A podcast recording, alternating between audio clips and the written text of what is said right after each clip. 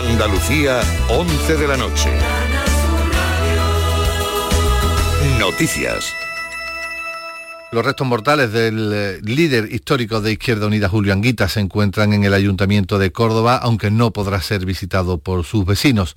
El Ayuntamiento va a crear un libro virtual de condolencias en su página web para que los ciudadanos puedan expresar eh, sus condolencias a la familia, a la familia de quien fue su alcalde fallecido este sábado, no superar una parada cardiorrespiratoria. Numerosas autoridades y líderes políticos han mostrado sus condolencias, entre ellos el vicepresidente de la Junta, Juan Marín. Triste noticia la que hemos conocido en el día de hoy con el fallecimiento de Julio Anguita, un político que supo defender sus ideas respetando las reglas, al cual todos admiramos y respetamos independientemente del color político o las ideas que tengamos. Mi más sentido pésame para todos sus familiares, amigos y compañeros. Descanse en paz. El aeropuerto de Sevilla volverá a estar operativo a partir del lunes, una vez que el Gobierno Central ha ampliado los puntos de conexiones aéreas inicialmente previstas y permitirá recibir también vuelos internacionales. El decreto excluía inicialmente al aeródromo sevillano que se unirá de esta forma al de Málaga. También estarán operativos los de Barcelona, Madrid, Gran Canaria y Mallorca. La Junta y el Ayuntamiento hispalense habían solicitado insistentemente la apertura del aeródromo sevillano, lo que ha sido agradecido por el alcalde hispalense Juan Espadas. El próximo lunes eh, dictará una resolución por la que se amplía y se incorpora el aeropuerto de Sevilla a esa relación. Por tanto, quiero agradecérselo personalmente por, su comunicación y, confirmación e igualmente también agradecer al presidente de la Junta la rápida eh, respuesta ayer por la tarde respaldando la iniciativa del ayuntamiento y eh, sumándose a ella.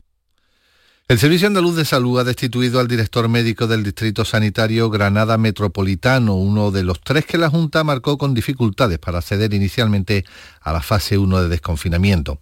El cese de José María Lara en su cargo ha sido bien recibido por el sindicato Comisiones Obreras, que ha recordado que ya pidió su reprobación en el pasado, el pasado día 8.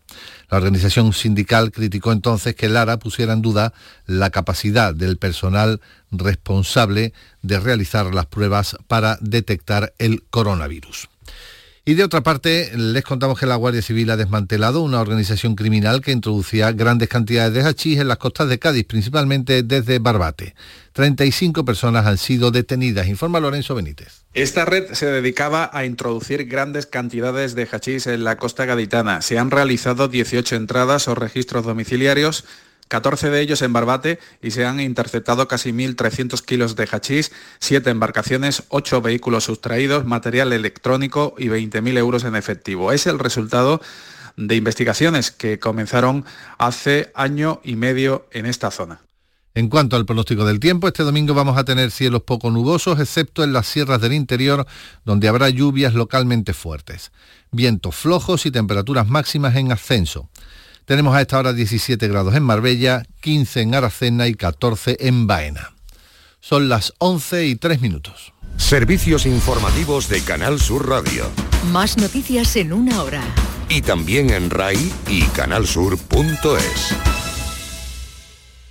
Para evitar colapsos en el sistema telefónico de urgencias y emergencias sanitarias, recuerda, tus consultas telefónicas debes realizarlas al teléfono de Salud Responde 955 54 50 60 o al 900 400 061. Es muy importante no colapsar el servicio telefónico de urgencias y emergencias sanitarias. Es un mensaje de Canal Sur Radio. La noche más hermosa. Misterios, historia, ciencia, crecimiento personal.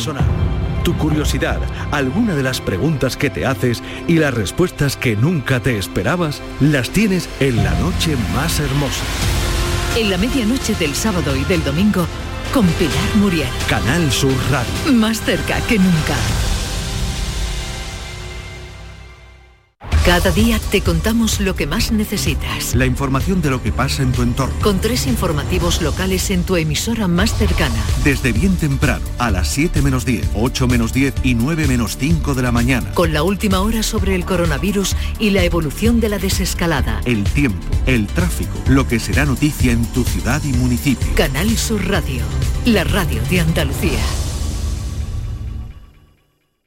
Información y recomendaciones sobre coronavirus. Si vas a salir a la calle, recuerda que es muy recomendable el uso de la mascarilla. Y además, es obligatorio llevarla en el transporte público, tanto en autobús, tren, metro, taxi o avión. En Andalucía, voluntarios, agentes de policía municipal, además de miembros de las fuerzas y cuerpos de seguridad del Estado y de la Policía Autonómica, han repartido más de 2 millones y medio de estas protecciones en 400 puntos. Las puedes encontrar en las principales estaciones de metro y autobuses, unos servicios que funcionan por ahora al 50% de su capacidad. No olvides mantener siempre vacía la fila posterior al lugar que ocupa el conductor. Es un mensaje de Canal Sur Radio. Andalucía cerca de ti con Miguel Fernández. ¿Qué tal? ¿Cómo estás? Sabemos que bien y sabemos que saboreando, aunque sea pequeños sorbos, la normalidad. A medida que la primavera avanza hacia el verano, abrimos las puertas y con toda la prudencia del mundo, también las puertas de nuestra casa. Hemos recuperado la vieja costumbre del vaya usted con Dios y empezamos a pensar que sin bajar la defensa, pronto nuestra rutina se parecerá a la que teníamos hace un par de meses. Es una idea que sin caer en la euforia, sin desprendernos de la cautela, empieza a extenderse ya por otros rincones del planeta. Lo vamos a comprobar enseguida. ¿Te apetece dar un paseo por el mundo? Bienvenidos al programa de la radio que más anda, vuela y camina, ese que tras la pista de andaluces y andaluzas recorre ciudades, países y continentes para llevarles un único mensaje. Allá donde estés, Andalucía está cerca, cerca de ti.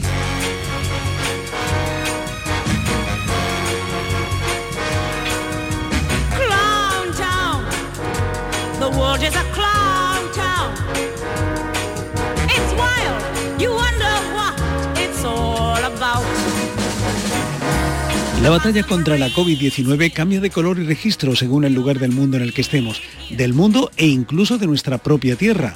Mientras unas zonas se encaminan hacia la normalidad, en otras se mantienen las restricciones. Tendremos ocasión de comprobarlo en los próximos minutos en tres lugares tan diferentes como Viena, Santiago de Chile y Punta Cana. Tres experiencias, tres formas de mirar la pandemia con el testimonio de unos andaluces que sueñan con regresar, aunque sea por unos días, a su tierra.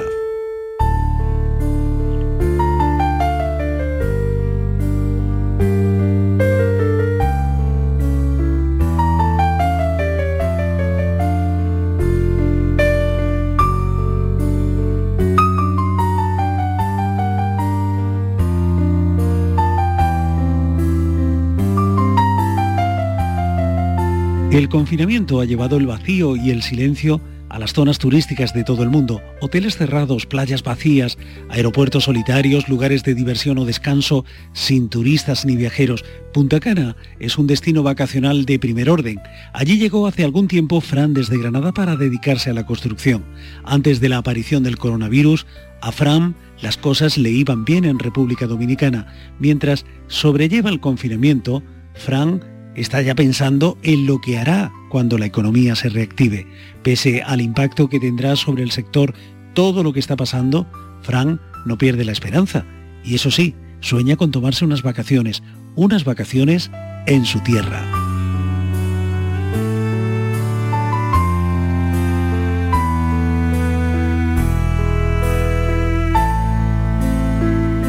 Aquí Andalucía, aquí Punta Cana.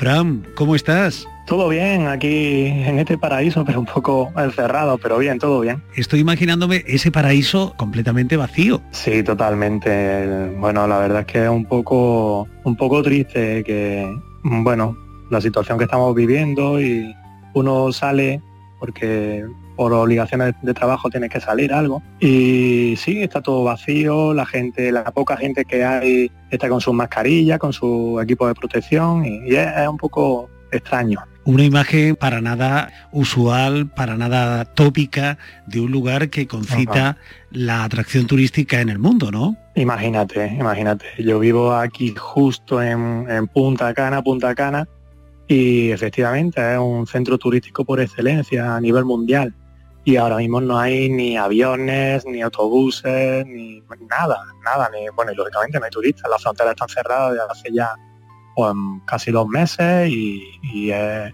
es bastante, bastante triste. O sea que un sitio, un sitio de, de diversión garantizada ahora es un sitio un tanto aburrido.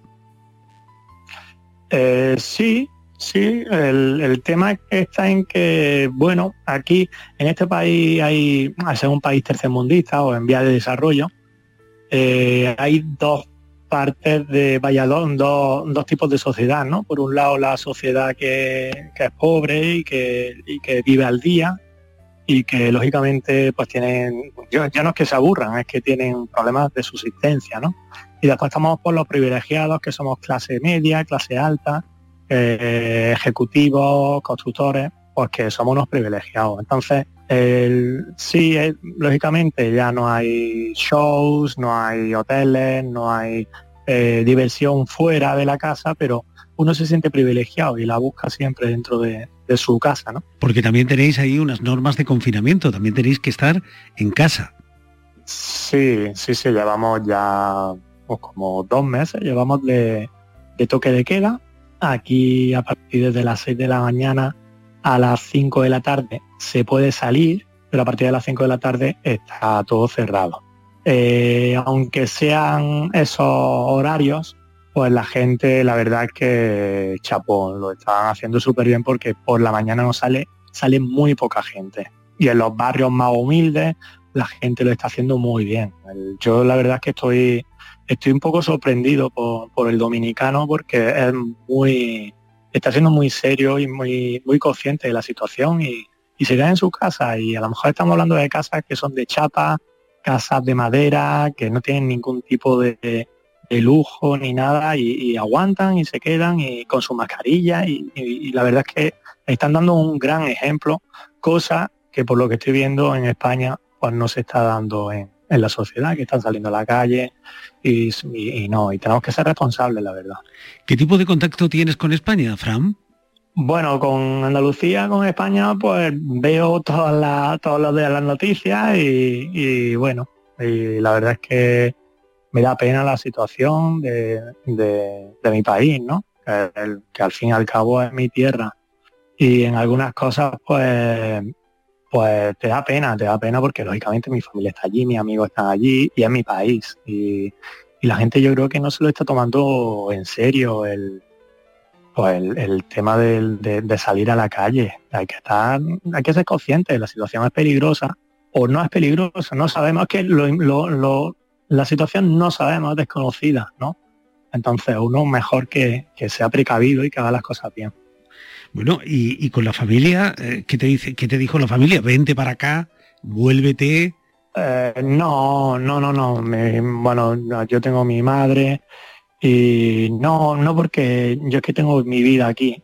y bueno, tengo mi novia y no, no podía ir. Yo en cuanto hablan la, la frontera estoy volando para allá, eso está claro, y me va a tirar un tiempo allí porque, vamos, tengo ganas de, estar con mi madre, con mi hermana, mis sobrinos y con mis amigos, ¿no? Y, como recuperar el tiempo perdido, ¿no? Pero no, a mí cuando pasó esto es que lo mejor era, era meterse en casa. Nosotros, mi novia y yo nos metimos en casa incluso antes en España pusieron la, el estado de alarma porque porque veíamos que, oye que en Italia que en China había pasado lo que había pasado que aquí podía llegar porque esto es, es turístico y está muy cerca está muy cerca está muy cerca también de Estados Unidos sí pero en esa época en Estados Unidos no había nada pero sí había ya aquí en Valladolid, que es un centro italiano, ¿no? Como un pueblo que hay muchísimos italianos, y ya había entrado algo de, y en San Francisco de Macorís. Entonces, nosotros nos metimos, nos metimos, estamos aquí aguantando estoicamente. Yo he salido, sí he salido porque tengo que ir a, pues para alguna reunión o lo que sea, pero pero lo justo, muy justo. Porque como nos mm. contó Fran en un programa anterior, eres empresario allí, ¿verdad? Fran es empresario en Punta Cana.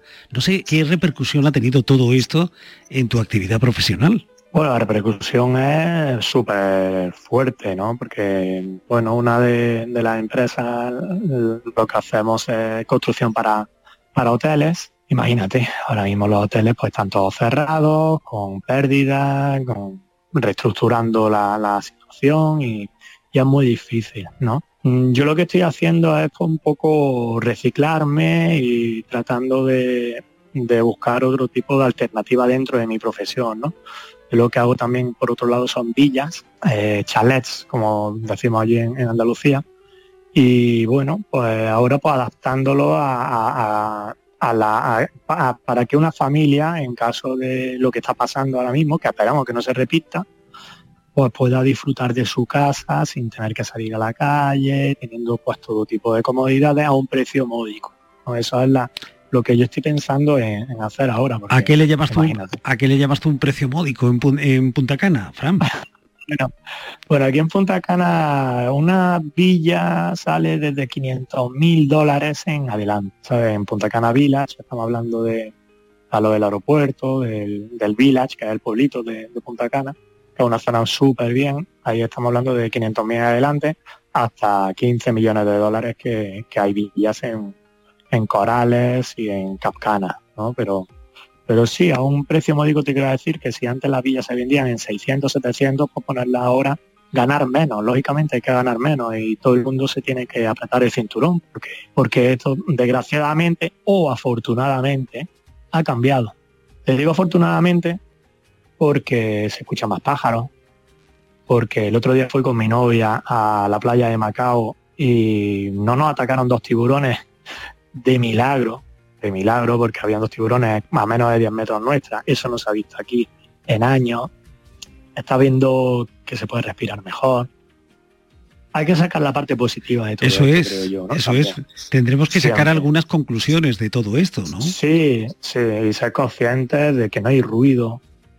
Esto es muy ruidoso, este país es muy ruidoso porque, bueno, aparte de la música, las calles, la gente toca el claxon continuamente y tal. Ahora no se escucha nada, ahora es un verdadero paraíso. El problema es que no podemos salir a disfrutar ese paraíso. Y si salimos a disfrutar ese paraíso, lo vamos a joder el paraíso porque empezamos a tocar el claxon, a echar humo al aire. No sé, yo creo que hay que tomar conciencia de, esta situación y de, no sé, ser más humanos, ¿no?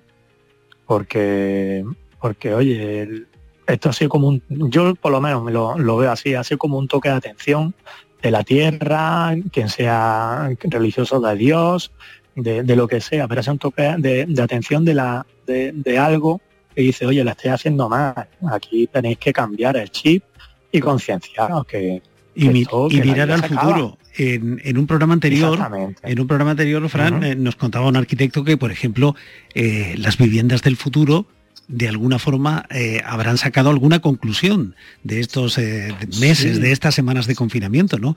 Que serán más habitables, que tendrán otro concepto, otro concepto de habitabilidad. Exactamente, exactamente. Y, hacer una vivienda ahora hay tecnologías que tú puedes mover tapiques, que puedes hacer un cine en casa por, por dos duros, tú puedes hacer una domótica, una smart house por nada de dinero. Entonces sí, hay que adaptarse y hacer ese tipo de, bueno, en nuestro ámbito que es la arquitectura y la construcción, pues hacerlo algo más, eh, más familiar, más hogareño, que tú no tengas que salir tanto a la calle y aunque hay que salir y hay que disfrutar en un bar, hay que disfrutar en un restaurante, porque hay que ayudar también a esos profesionales, ¿no? Pero sí, nosotros en mi profesión es, es una readaptación, ¿no? Y en la vida en general es una readaptación. Tenemos que, que poner el marcador a cero en muchas cosas, ¿no? Sí, sí, la verdad es que sí. Desde el, pedir, nosotros, bueno, pedimos todo al supermercado, no lo traen, no tienen contacto con nadie, no le dan la mano a nadie. La verdad es que es raro. Eh, es raro y muchas veces quedas como que no tiene educación, ¿no? Cuando saludas a alguien y, no le das la mano y dices, qué raro, ¿sabes? Pero, pero es que es lo que nos ha tocado vivir y, y tenemos que vivir esta experiencia así, ¿no? ¿Y esta experiencia, Fran, también va, a modificar tus planes más inmediatos? Bueno, yo la verdad que estoy expectante. Es que como no sabemos lo que va a pasar, eh, ahora mismo es, esperar. Yo no sé lo que va a pasar mañana ni lo que va a pasar el año que viene, que no sabemos.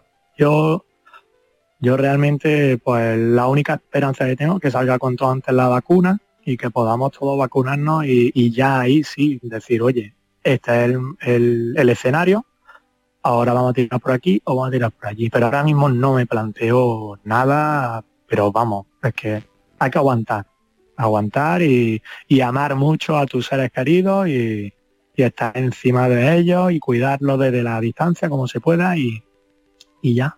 Pero tú por ahora vas a seguir viviendo ahí en Punta Cana, vas a, seguir eh, en tu línea profesional, en tu línea... Eh, sí, sí, sí, sí, sí, sí, sí. Yo no soy de tirar la toalla, ¿no?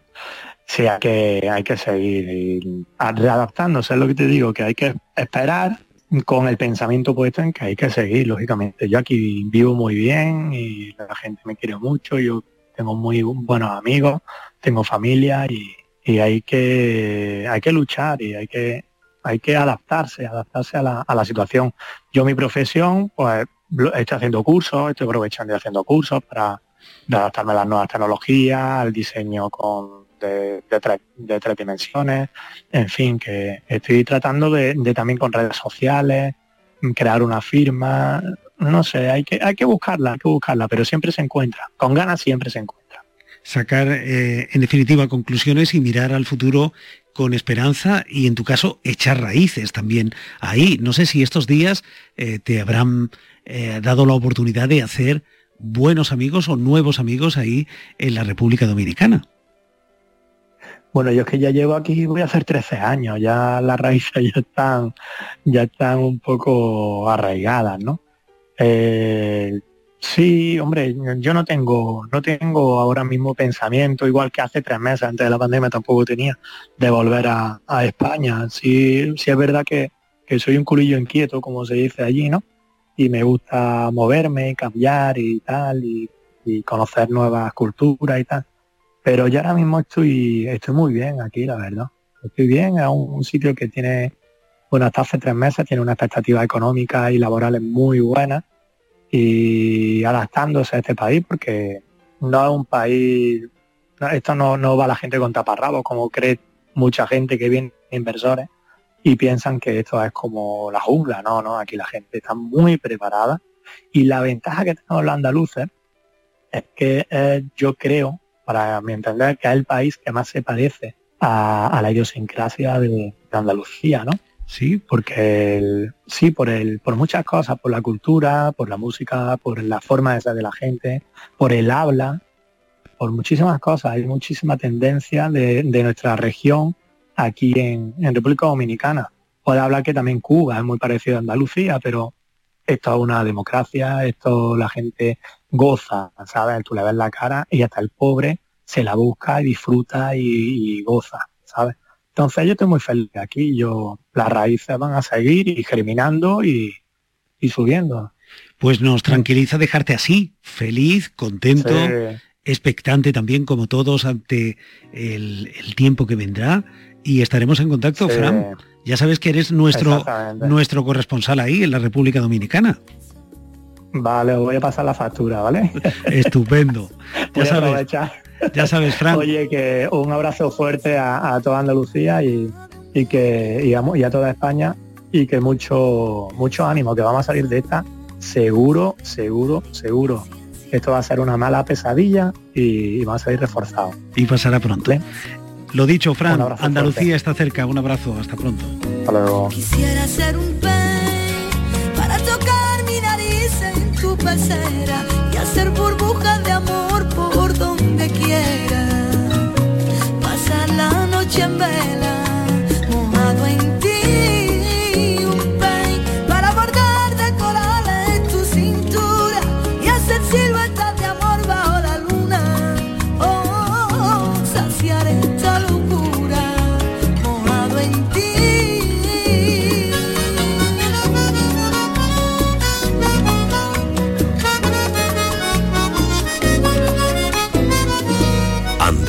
cerca de ti. Los andaluces por el mundo están en Canal Sur Radio.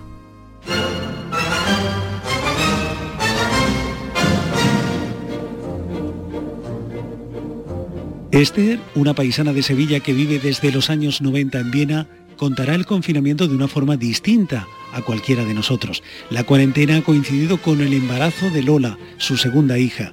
Esther ha ido reuniendo estos días fotos de la vida cotidiana para poder contarle a Lola cómo estaba el mundo cuando ella nació.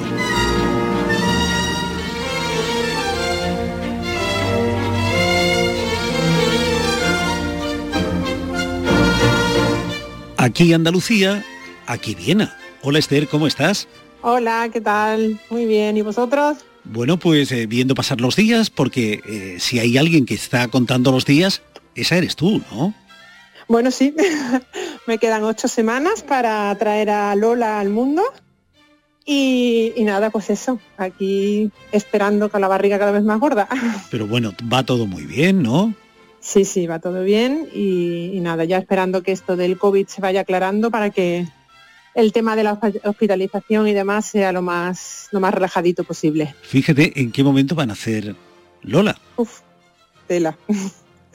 tela marinera, pero bueno, aquí la verdad es que la cosa ya está bastante relajada y, y bueno, si estuviera en España sí estaría muerta de miedo, pero aquí no. aquí la de más, cosas, más la de cosas que vas a tener que contarle a Lola de Pues la sí, época del sí. año en, en el que ella nació. Eh, el año del corona, sí, madre mía. Bueno, a ver, a ver cómo sale todo esto. Pero bueno, aquí ya te digo que la cosa ha sido bastante, bastante relajada y, y ya a mí me dieron también la baja por de maternidad adelantada por todo este tema también. Y, y entonces llevo ya mucho tiempo en casa, llevo desde la semana 20 en casa y, y cuidándonos mucho, todas las embarazadas aquí, para que no, para que no haya problemas. Y además, eh, hasta cierto punto tú no te sientes extraña en, en Viena, ¿no? Porque llevas 16 años viviendo en Austria. Sí, sí, yo llevo ya. Yo eh, estuve una primera vez en, vine el- en el 94, del 94 al, 2000 al 2001. Vine con un billete de ida y vuelta para dos meses, pensaba que iba a aprender alemán en dos meses y me equivoqué. Y me enamoré de Viena y me quedé siete años.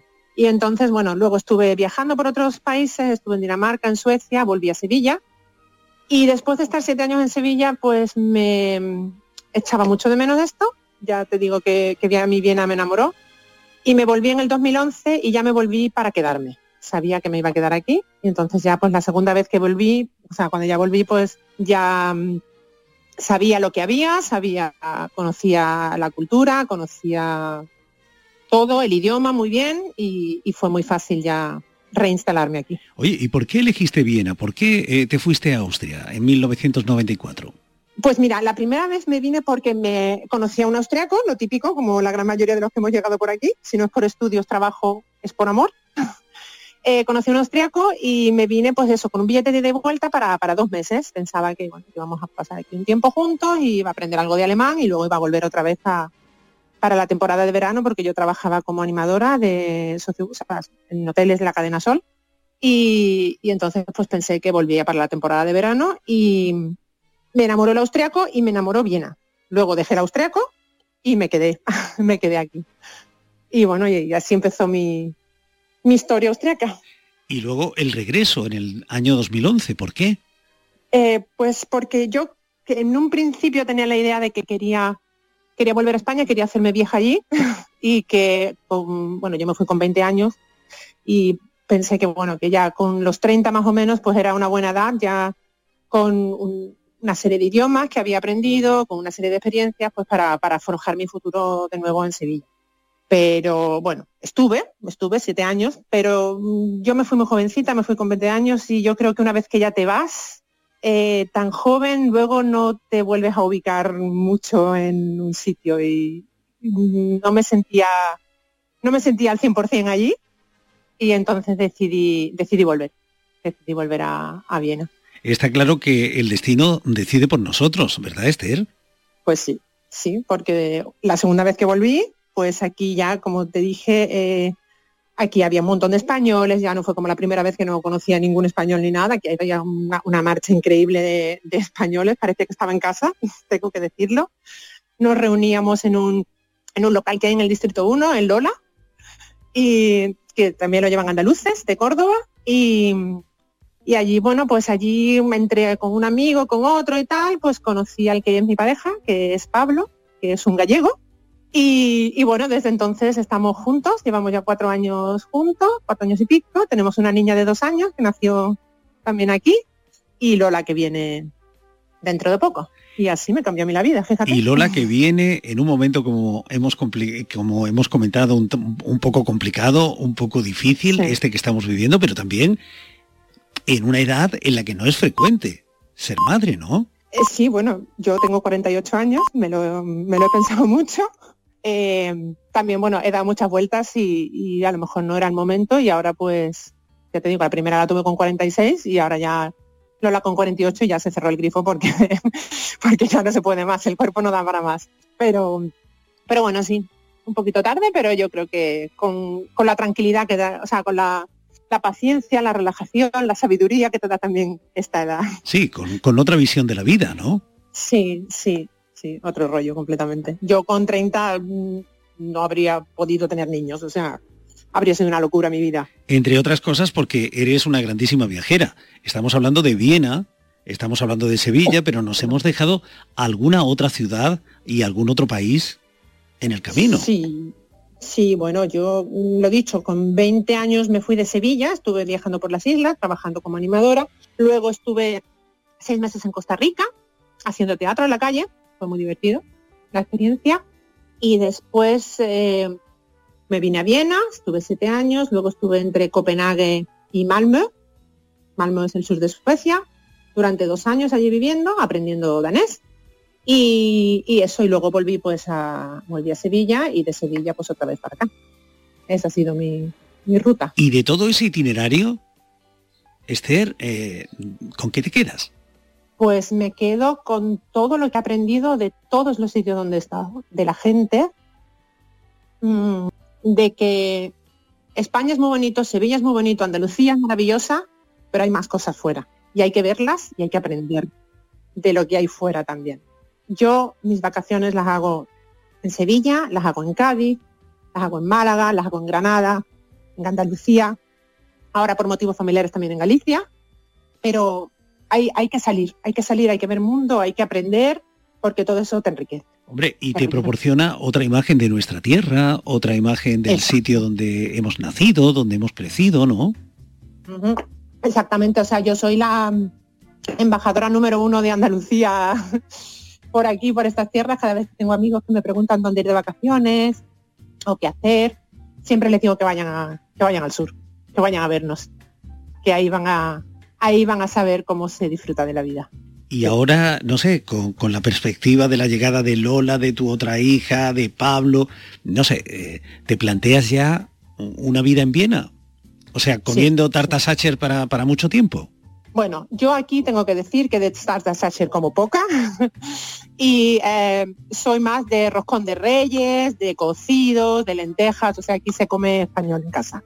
Y, pero sí, sí, tengo claro que, que mi vida a partir de ahora va a ser aquí. Pero bueno, ya lo tenía claro cuando vine la segunda vez. Eso Oye, ¿y, ¿y cómo idea. describirías, eh, con la experiencia que te dan 16 años en Viena, Esther, el carácter austriaco? ¿Son, son, son bueno. tan diferentes a, a, los andaluces como, sí. como pensamos?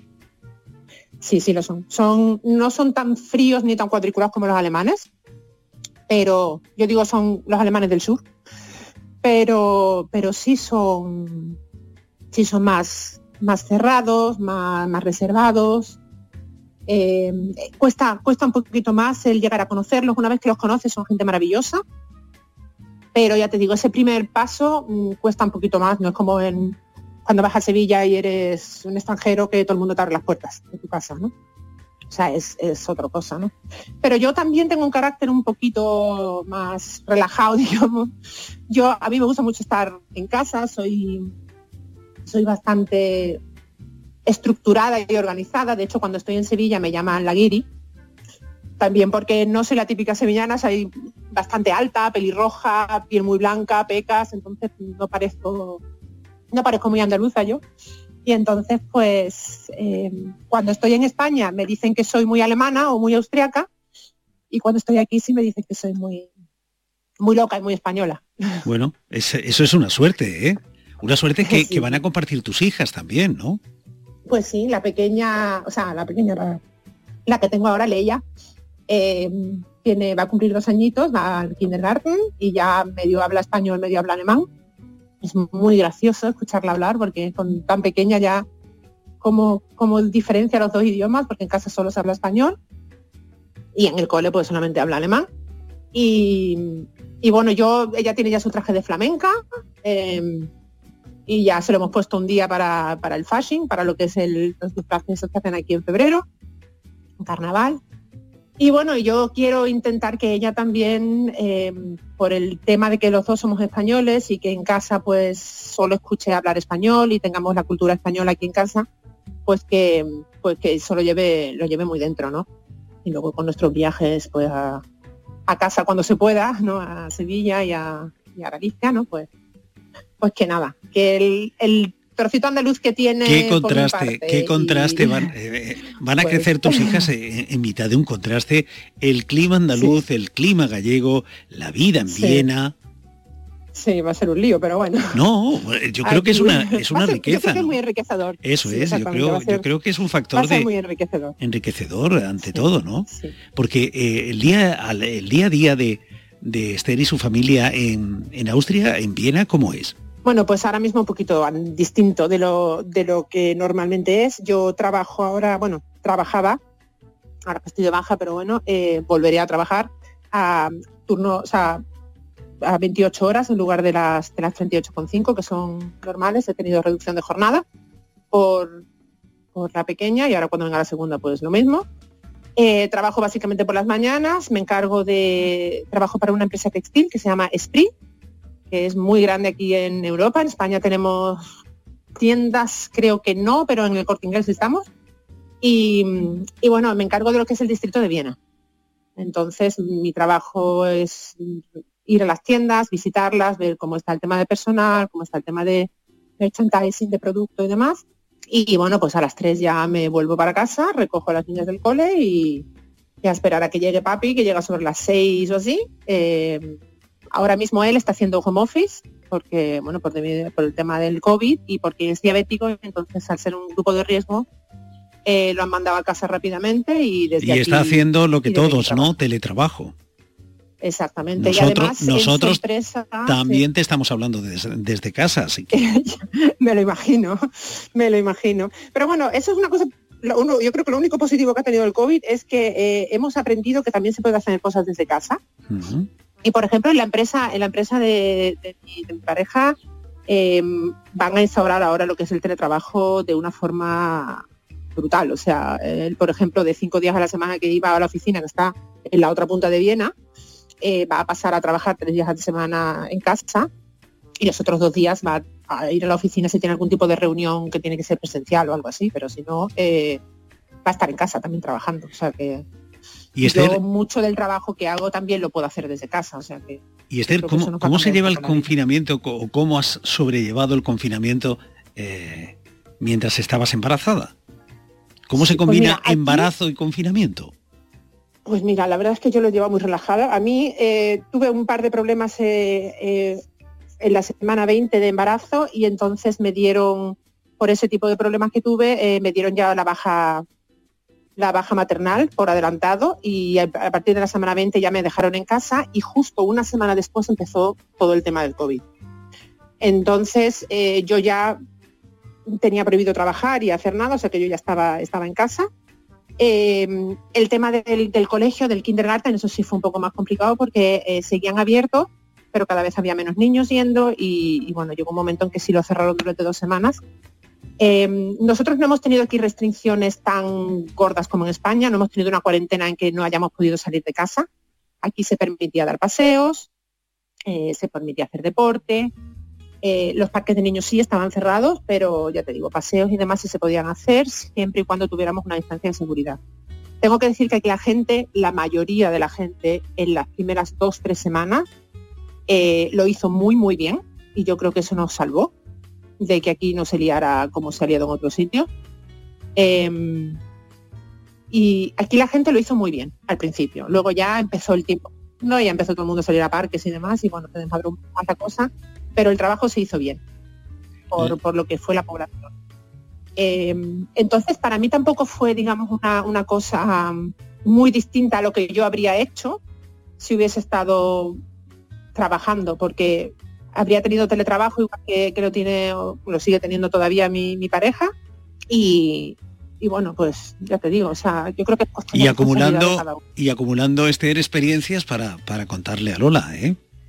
sí bueno eh, con, la peque cuando estuvo las dos semanas que no que no que no tuvo que no tuvo cole pues hacíamos todos los días un, un reportaje fotográfico y entonces lo íbamos poniendo en Facebook y hemos estado contando un poco esa semi cuarentena con las fotos de Leia que servirán también pues para explicarle a ella eh, qué pasó, ¿no? Eh, por qué estuvo ese tiempo sin cole y qué pasó, qué pasó durante, Claro durante el sí. periodo de confinamiento. La ¿no? memoria del confinamiento. En fin, Esther, Pues sí. que vaya todo muy bien, estaremos atentos y nos Muchas hará gracias. mucha ilusión volver a hablar contigo cuando Lola ya esté en el mundo y tengamos que Perfecto. contarle que, que Andalucía está cerca.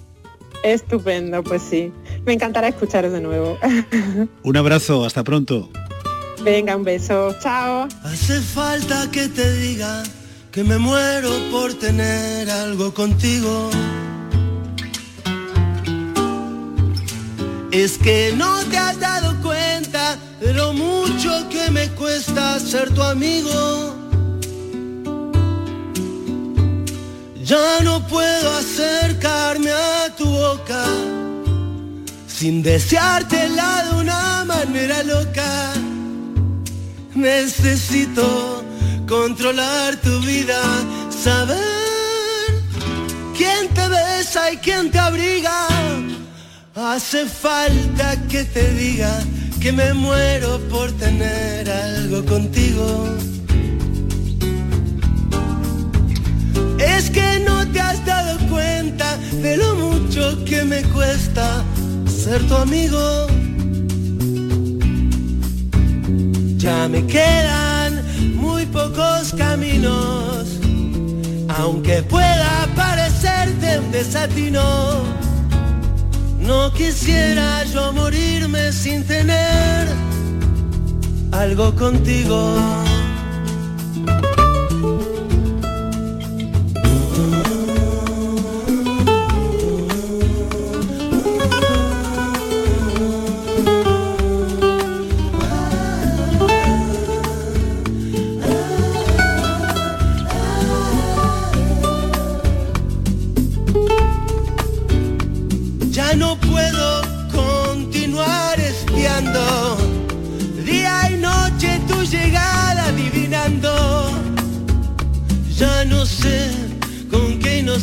Excusa pasar por tu casa. Me quedan muy pocos caminos, aunque pueda parecerte un desatino.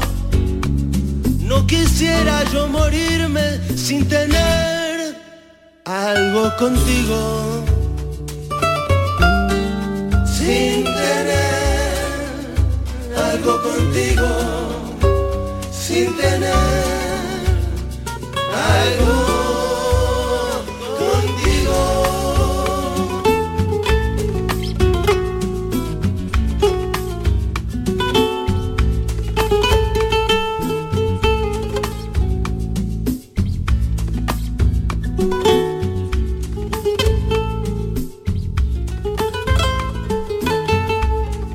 Andalucía cerca de ti.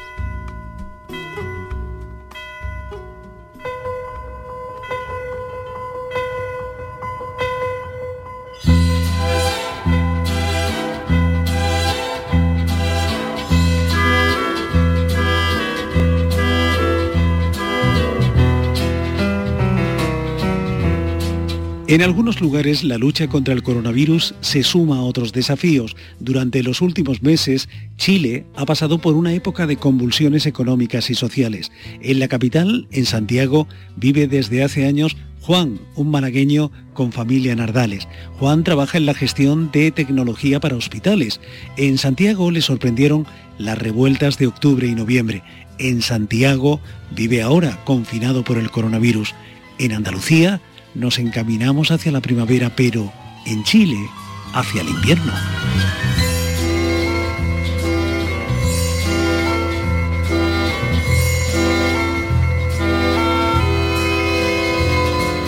Aquí Santiago de Chile, aquí Andalucía.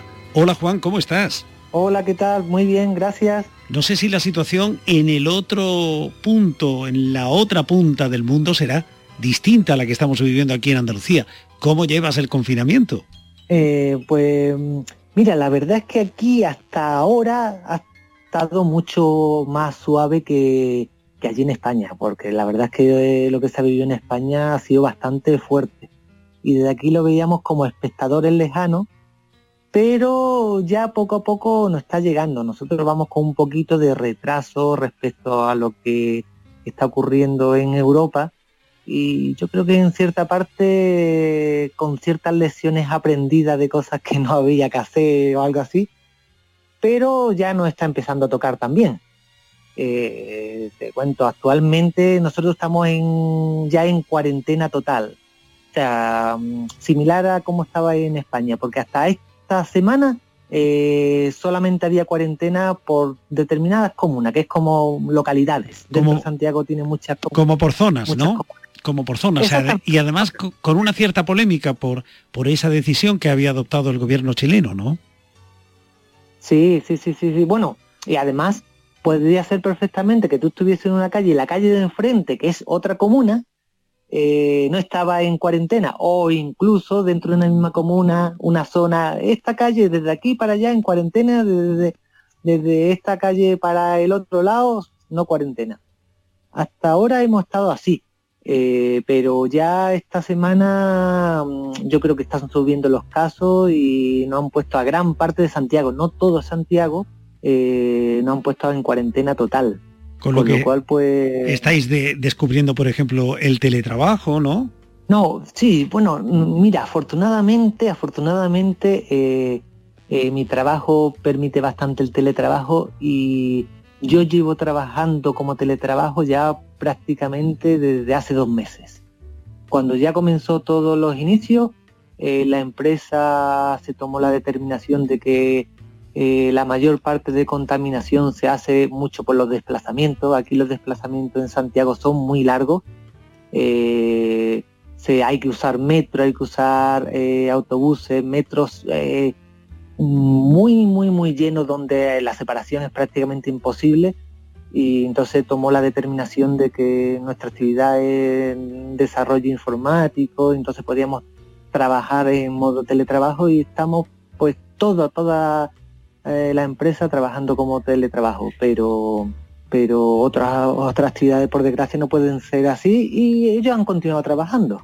No obstante, como, como bien señalas, nos contaste hace algunos meses que, que, te, dedicabas al mundo de la, de la informática. Sí, sí, bueno, y más en concreto yo trabajo, da la casualidad en, la informática relacionada con los hospitales, en sistemas de, ficha clínica de hospitales y todo eso. Entonces, incluso estamos bastante involucrados en el tema que muy relacionado con, con, esto de las enfermedades y nos piden cosas para que poder ayudarlo a la gestión de esta, de, esta pandemia que hay actualmente. Claro, porque la información eh, también es importantísima en la, en la gestión de estas situaciones. Sí, sí, sí, sí, sí, efectivamente el confinamiento ha llegado a Chile justamente eh, cuando el país estaba saliendo de una época bastante convulsa. Recuerdo que en nuestra conversación anterior nos contaste todo eh, lo que estaba pasando en la calle,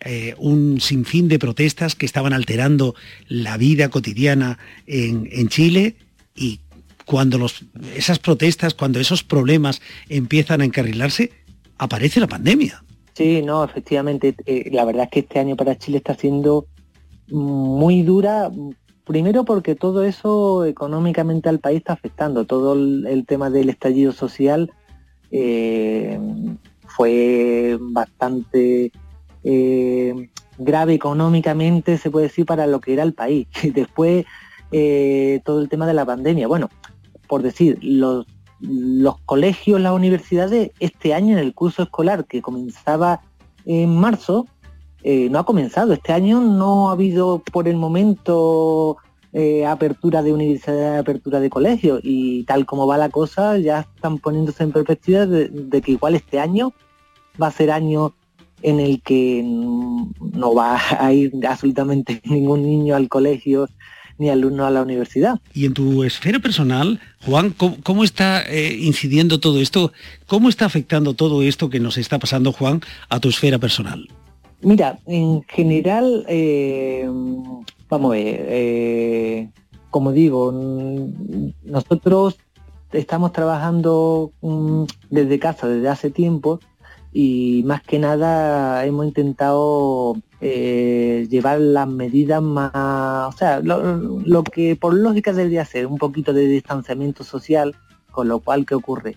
Tanto las relaciones con la familia, a pesar de no haber eh, una obligatoriedad de, confinamiento, sí hemos intentado mantener un poquito mm, eh, más separado lo, que era, que a pesar de, no tener cuarentena total, eh, sí nosotros hemos intentado evitar un poquito, hemos hecho un poquito de alejamiento social para, para lo básico e imprescindible, ir a visitar a a, los padres de mi esposa para dejarle algo de comida, una visita pero algo rápido. En general sí había mucho distanciamiento, la familia, hay parte de la familia que hace casi dos meses que, que no la ven. Bueno, la verdad es que, que voy a contar de esto, yo creo que en España de eso estáis más que, claro, que sobrado porque ha sido mucho más duro. Y precisamente con España, eh, la relación con, tu familia en Málaga... Eh, ¿Qué, noticias tienes de ellos? ¿Qué noticias tienen ellos de ti? yo, afortunadamente muy, muy bien. Y, curiosamente a partir de todo esto ha surgido, porque yo hasta, hasta ahora, pues bueno, me veía con mis padres a través de Skype, con mis padres solamente. Pero ¿qué ocurrió? Ahora con todo el tema que había en España, eh, toda mi familia, nosotros somos seis hermanos y mis hermanos tampoco podían ver a mis padres, con lo cual hemos descubierto las reuniones familiares por Skype algo que no habíamos hecho hasta todo este problema y la verdad es que, quiera que no, mm, desde que ha empezado todo el tema de la pandemia estoy mucho eh, más relacionado con lo que son con mis hermanos que, antes. ¿Por qué? Porque hemos hecho todas estas reuniones para tener nuestra reunión familiar con padre, hermano y tomarnos el cafelito vía Skype que antes no hacíamos. Bueno, otras formas de comunicación en definitiva, ¿no? Sí, sí, sí, por supuesto que sí. Y otra forma también de, aprovechar el tiempo cotidiano, no sé, eh, ¿en qué os entretenéis, Juan, en casa? Vamos a ver, eh, yo, que además una de las cosas que, que, encima afectaba, que, hago bastante deporte y deporte fuera, me gusta salir a correr, me gusta hacer bicicleta. Eh, hasta que no ha sido aquí lo que era la, la cuarentena total, eh, yo pues bueno, he seguido haciendo parte de mi actividad física, eh, pero evitando absolutamente lugares donde hubiese gente. O sea, salía, antes salía en bicicleta con amigos, pues se dejaron de salir en bicicleta con amigos, salía en solitario, en una carretera en solitario, eh, para evitar contactos. Ya evidentemente no puedo hacer eso. Entonces, pues aquí nos dedicamos a hacer un poquito más de actividad. Yo tengo para hacer actividad física en, mi, en mi piso. Tengo aquí lo que se llaman un rodillo, que no sé si conoce, que son estos aparatos que se pone en la bicicleta y tú, haces estáticamente, pero además de estos que se conectan a internet, con lo cual, bueno, me, hago mis salidas pero virtuales, en mi casa, en la bicicleta, viendo en la pantalla, como otros también, igual que yo, también eh, están, y quiera que no lo sobrellevamos. La verdad es que se ha notado mucho, sobre todo veo mucha gente de España conectada a, estas aplicaciones virtuales de, deporte y está, bastante entretenido. Es como jugar pero haciendo deporte. Al menos te haces la ilusión de haber estado en, en un sitio remoto, ¿no? Aunque no te hayas movido de casa. Sí, sí, sí, sí. No, de hecho, de vez en cuando digo, ah, pues me voy a... Últimamente estoy saliendo en bici por zonas de España. Hoy me voy a ir a tal zona de España a hacer bicicleta, de modo virtual. Bueno, una forma... Hoy voy a estar por eh, no sé qué punto de la provincia de Málaga, por ejemplo, ¿no? Efectivamente, sí, sí, sí, sí. De hecho, hace poco unos amigos hicieron uno que además pasaba por mi pueblo, por Ardales. Por Ardales. Era una ruta que se hace por el Chorro. Entonces pues, me, avisaron y me junté con ellos a salir de modo virtual por una salida por, en bicicleta por los alrededores del chorro. Juan, y en un país como Chile que estaba eh, denunciando, lo comentábamos antes, en esas protestas, una situación de, desigualdad casi casi insostenible, ¿qué, ¿qué consecuencias va a tener una situación como la de la que estamos viviendo con el confinamiento? Mm, es, es, uno de los grandes problemas porque mm, justamente mm, hay mucha gente que prácticamente viven al día. Viven al día en el sentido de que no hay más que salir a la calle y ver grandes mercadillos de gente de venta ambulante, de ese empleo eh, no reglado que es lo que venden del día, es lo que se llevan del día. Claro, todo este, este confinamiento está haciendo que incluso esa, ese trabajo precario que tenían ni siquiera lleguen a tener eso. Entonces es una de las cosas por lo que yo creo que el gobierno aquí en Chile ha sido tan reacio a hacer estas eh, cuarentenas totales. Yo creo que es uno de los principales motivos. Además, en una situación climatológica inversa a la de España, porque ahí tenéis el invierno a la vuelta de la esquina. Efectivamente, sí, ¿no? De hecho, está llegando el invierno, va a coincidir con, la campaña de invierno, con la gripe y, y, bueno, no sé cómo va a ir. Nos dicen, nos dicen que ahora estamos llegando al, a nuestro pic aquí, pero bueno, ya viendo cómo fue en España, donde avisaban de que íbamos llegando al pic, vamos llegando al pic y el pic no llegaba, yo creo que va a ser algo similar a lo que ocurrió allí en, Europa. Recuerdo, Juan, que, en nuestra conversación anterior también me hablabas de, del grupo de andaluces que, vivís ahí en Santiago de Chile y que teníais una cierta relación. No sé si, si en estos días esa, esa relación se ha reforzado. Eh, mira, yo la verdad es que no, la digo, eh, incluso bastante desconectado porque con toda esta situación casi, eh, ya comenté, las relaciones han sido bastante menores y casi lo imprescindible de la familia y poco más, pero no, sinceramente no, estoy bastante desconectado del resto de, de de andaluces que hay por aquí. Bueno, pues Juan, eh, ya sabes que eres nuestro corresponsal ahí en Santiago de Chile y que estaremos en contacto. ¿eh? En cualquier caso, si te subes en la bicicleta y colocas el rodillo, el vídeo, eh, la imagen esta del ordenador y tal, cualquier día te puedes hacer la ilusión de, de estar paseando por las marismas del Guadalquivir, por la costa de Málaga, por Sierra Nevada. En fin, Juan, Andalucía está cerca, cerca de ti. Sí, sí, sí. Y se echa de menos. Un abrazo, hasta pronto. Muy bien, muchas gracias.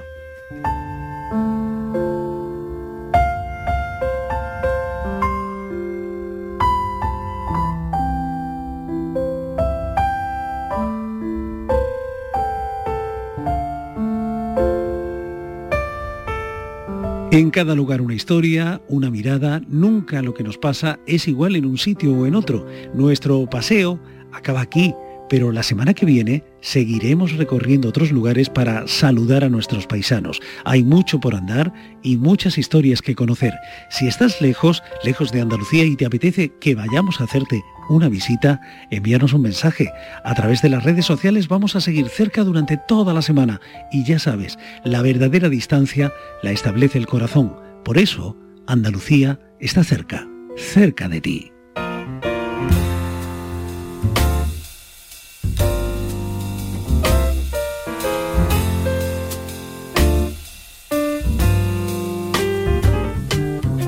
Desde cedo, já desde então, sentia no fundo, sentia um senão. Gritavam, menina, mas ele não via. Talvez um dia pudesse mudar.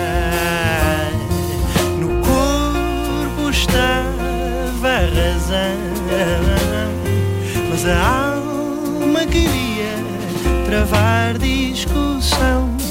Seus pais de longe viam-na crescer e os velhos do bairro sabiam mal dizer passado